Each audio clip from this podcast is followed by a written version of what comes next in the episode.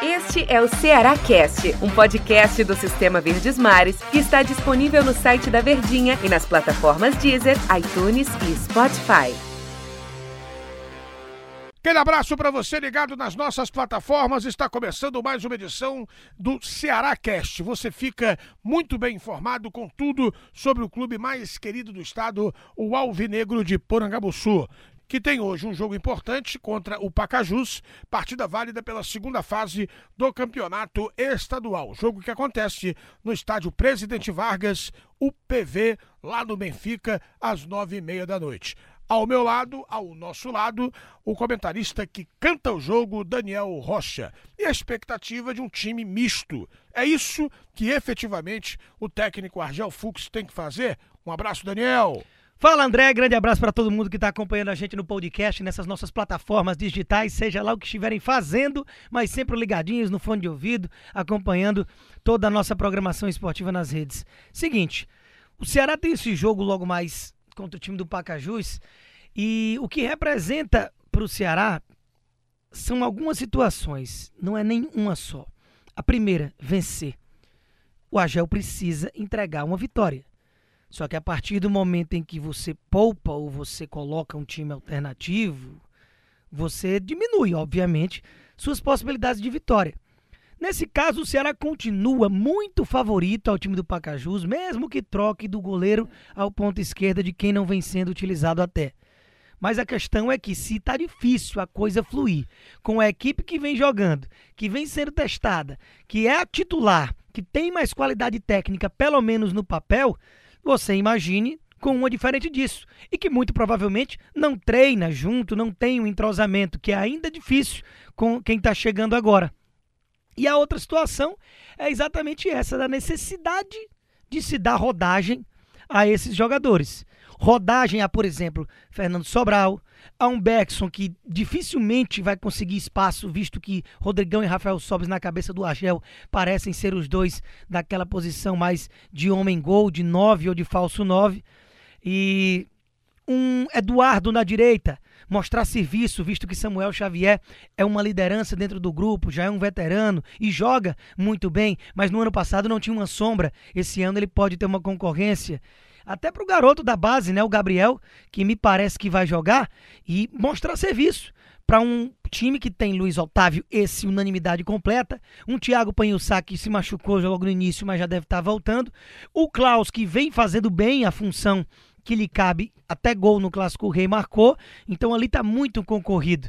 Para esse garoto ter algum tipo de espaço, ele precisa fazer uma partida da vida uma, uma, uma intensidade maior do que talvez o jogo peça. Então, tem a necessidade da mescla, tem a necessidade de poupar fisicamente, visto que os três primeiros jogos da temporada foram basicamente com o mesmo molde de equipe, com o mesmo padrão de equipe. Então, o Agel se sente nessa necessidade física e também de oportunizar alguns nomes, mas por outro lado, ele precisa vencer e a situação fica ainda mais complicada quando você não tem os seus melhores em campo. É o momento certo para fazer esse tipo de modificação, Daniel, porque o, o Ceará vai enfrentar um time, como você destacou, tecnicamente inferior, né? Mas futebol é futebol, né? Quando a bola rola, tudo pode ser, pode, tudo pode acontecer, melhor dizendo.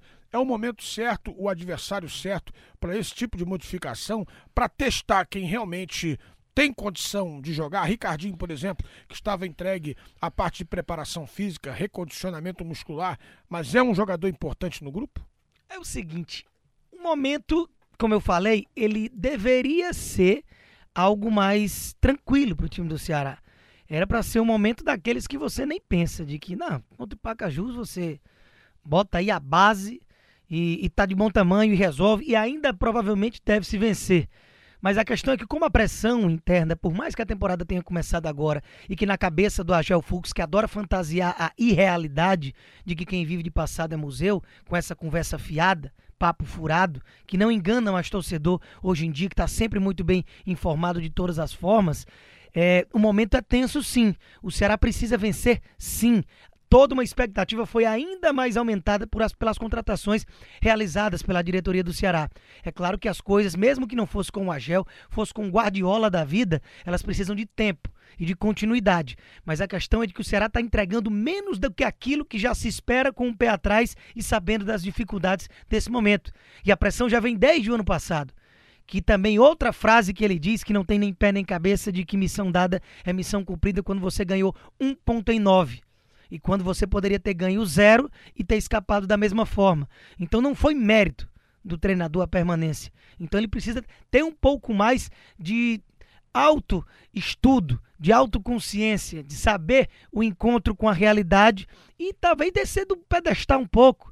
Ter a humildade de reconhecer a fragilidade, de reconhecer quando o time não joga bem, de reconhecer quando está se devendo uma intensidade melhor, um mínimo de qualidade que se espera, e não justificar tanto em arbitragem, em situações externas, terceirizar os problemas, mesmo realmente no jogo passado, no clássico contra o Fortaleza, o Ceará tendo alguns motivos para reclamar, assim como o rival também teve. Né? Qual jogador que você acha que precisa pegar uma oportunidade como essa e encarar como se fosse um prato de comida, Daniel?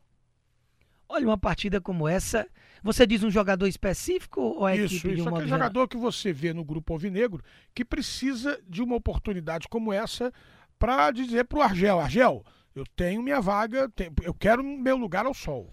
Com relação ao lugar ao sol 2 que eu já citei no início do nosso podcast, de você precisar mostrar serviço para se sentir útil, para ter vida realmente dentro do clube, eu acredito que Nesse aspecto, Beckson e Sobral são dois bons exemplos de que dificilmente vão ter espaço, mas que precisam se manter úteis dentro de um elenco, não ser aquele jogador encostado que muitas vezes nem no banco vai. Mas com relação a brigar por titularidade, eu mencionei a questão do Eduardo, que é um baita de um lateral, assim como o próprio Bruno Pacheco, ambos vindo da Chapecoense e para dar essa sombra no Samuel Xavier, que apesar de ser um grande jogador, o Samuel ele vem oscilando bastante. Ele não tem sido desde a metade da temporada passada aquele Samuel Xavier que ninguém tasca essa titularidade. No ano passado isso acontecia porque o reserva não era altura, com todo respeito ao Cristóvão, mas o Eduardo ele tem condições de se mostrar um grande valor. Lá atrás o Klaus vem fazendo isso muito bem. Inclusive deve até ser poupado porque hoje o vejo como titular, visto que o Panhussá infelizmente perdeu o sprint inicial da, da temporada com essa lesão na face contra o Frei Paulistano.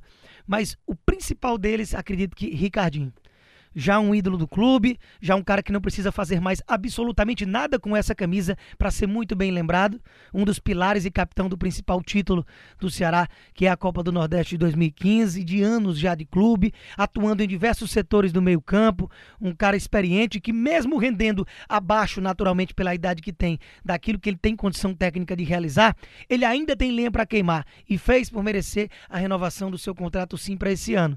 E ainda mais por esse início afastado até do banco de reservas, ele precisa se mostrar que, olha, eu não estou aqui só pela minha experiência, para eu ser um cara de grupo, não. Eu estou aqui para brigar por uma titularidade, visto que Fabinho e Charles não iniciaram muito bem. O Charles acordou para a vida no jogo passado. Contra, no clássico contra o Fortaleza, o Charles foi o melhor em campo, mas ainda precisa dessa continuidade, enquanto o Ricardinho basta se reencontrar com o que a gente sabe que ele pode usufruir. Para a gente concluir, se o Rodrigão pegar o Pacajus hoje e meter três gols, como é que ele fica no grupo Alvinegro? Ganha corpos nessa briga por uma vaga no time? Ele tá precisando perder corpos, né? É verdade.